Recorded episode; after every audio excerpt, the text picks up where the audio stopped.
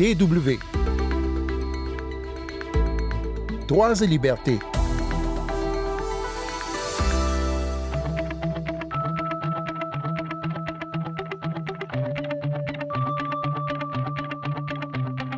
Dans le nord du Ghana, des femmes sont encore aujourd'hui accusées par centaines de sorcellerie.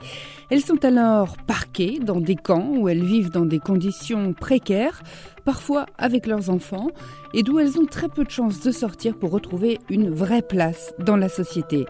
En seconde partie de cette émission, nous irons en Italie pour parler de ces femmes, car oui, ce sont souvent beaucoup plus des mères que des pères, des femmes donc qui ont du mal à faire coïncider carrière professionnelle et maternité. Sandrine Blanchard au micro, bonjour tout le monde.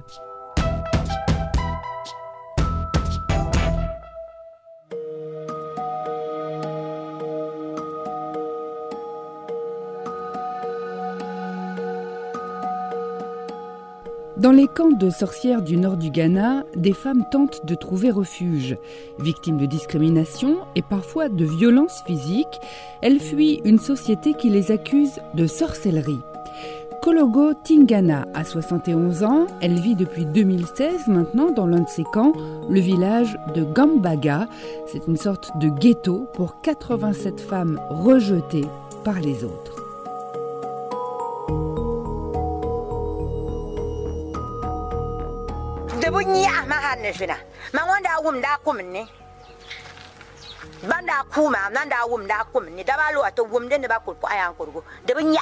C'est Dieu qui m'a sauvé. Ils ont failli me tuer. Ils sont venus avec une arme pour me menacer, pour me tuer.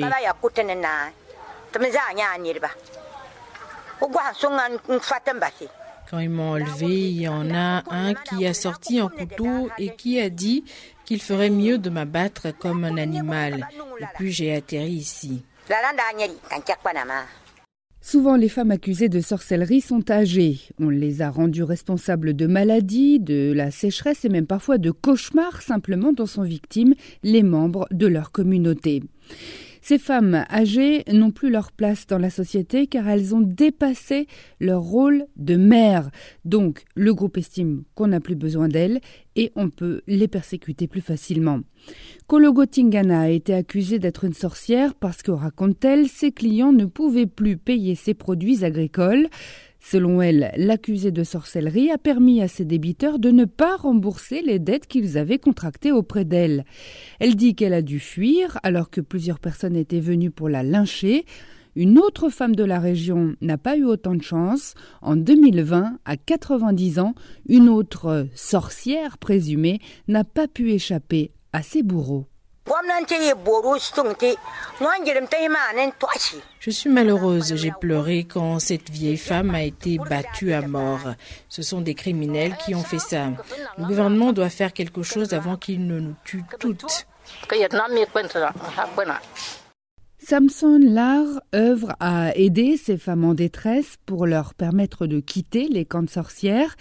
Il leur vient en aide par le biais d'une ONG, le Press by Go Home Project, qui leur trouve des abris sûrs. La plupart des femmes accusées de sorcellerie sont contraintes de vivre dans des cases en terre battue, sans lit, à même le sol. Beaucoup d'entre elles espèrent rentrer un jour chez elles, mais elles ne le font pas car elles ont peur pour leur intégrité physique. L'état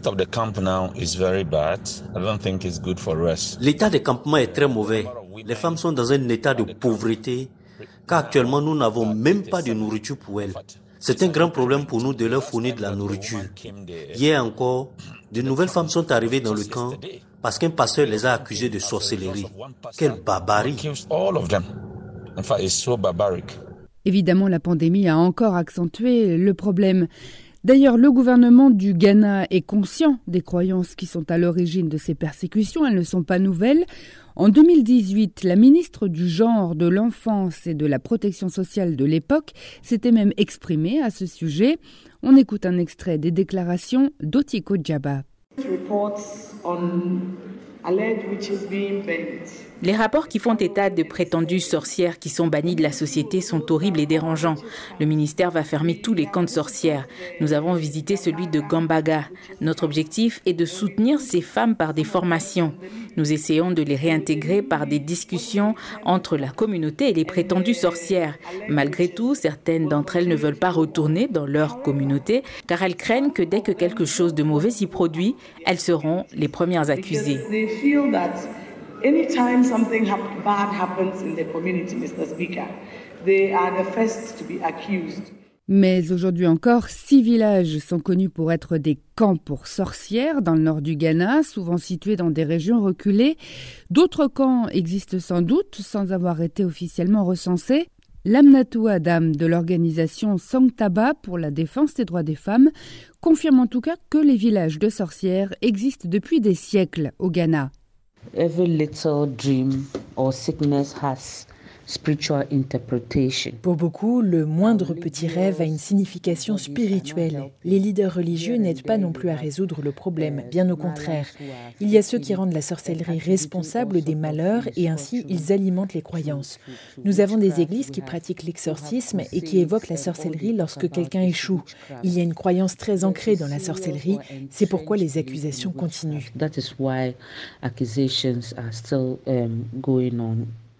Comme l'une des causes de ces persécutions est justement la croyance, la superstition, les femmes qui en sont victimes ne sont pas protégées par la police, tout bonnement parce que les policiers aussi y croient en la sorcellerie. If you look at the uh, people who are usually accused, they are usually women. Si vous regardez qui est accusé généralement, ce sont les femmes. Beaucoup ne reconnaissent pas de droit aux femmes, comme si on pouvait faire n'importe quoi avec les femmes en toute impunité. Même dans la croyance en la sorcellerie, il y a un problème de rapport de force et de préjugés sexistes. Il existe une superstition selon laquelle si un homme a des pouvoirs spirituels, il les utilise pour protéger sa famille et sa communauté, alors qu'une femme utiliserait, elle, ses pouvoirs pour nuire aux autres et leur faire du mal. L'Amnatou Adam veut toutefois voir des évolutions positives. Le nombre de sorcières qui se cachent dans les villages serait en baisse. Elle serait actuellement 300 contre plusieurs milliers il n'y a pas si longtemps encore. Prima, prima,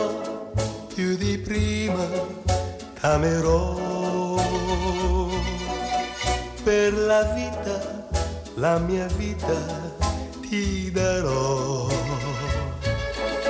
Sembra un sogno rivederti, accarezzarti, le tue mani tra le mani stringere ancora.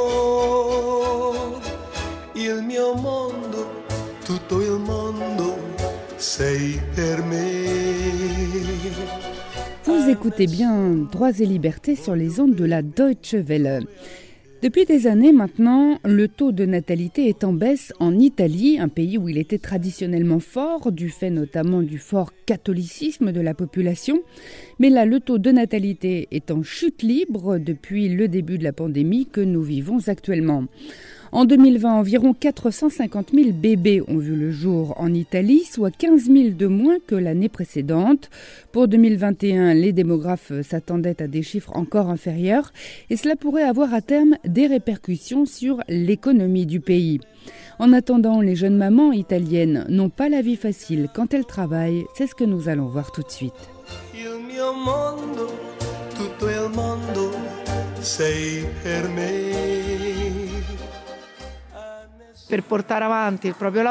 Si tu veux continuer à travailler dans les premières années, tout ton salaire passe dans les gardes d'enfants et les babysitting. Nous voici dans un petit café dans le centre de Rome. Nous y rencontrons Michaela Romita qui est pressée. Elle est community manager dans une entreprise qui est chargée de trouver de nouveaux emplois à des cadres mais elle est aussi la mère de Maya, une petite fille de 7 ans. Je payais 630 euros par mois pour la crèche. Avec cet argent, on pourrait rembourser un prêt immobilier. À la maternelle, c'était un peu moins, peut-être 400 ou 500 euros chaque mois en moyenne. Des fois, tu dépenses plus que ce que tu gagnes, alors il faut faire deux ou trois heures supplémentaires. Michaela est heureuse d'être mère, mais dans une ville comme Rome, c'est très compliqué de mener de front carrière et maternité. Il manque de place dans les structures pour jeunes enfants, alors celles qui existent sont chères.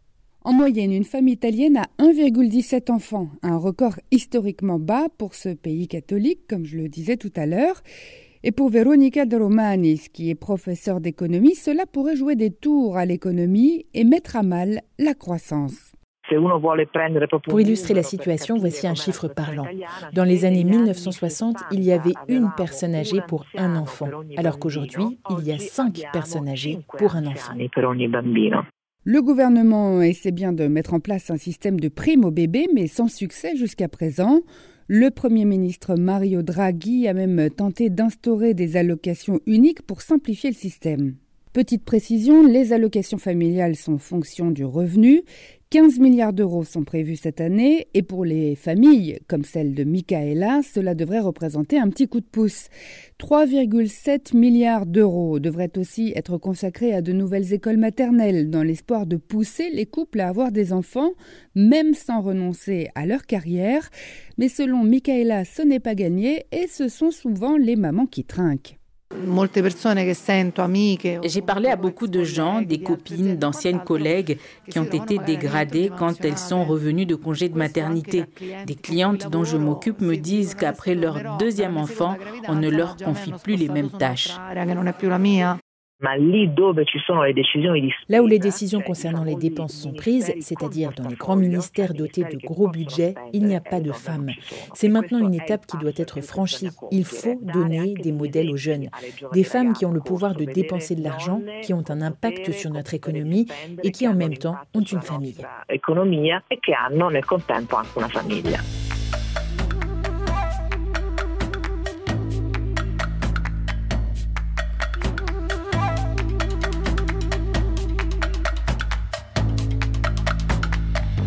Nous voici arrivés déjà à la fin de ce magazine. Merci à Dunia Sadaki et Elisabeth Pankratz pour les sons. Pour euh, podcaster Droits et Libertés, rendez-vous sur notre site internet www.com français à la rubrique Nos podcasts. On se retrouve la semaine prochaine et d'ici là, ne lâchez rien.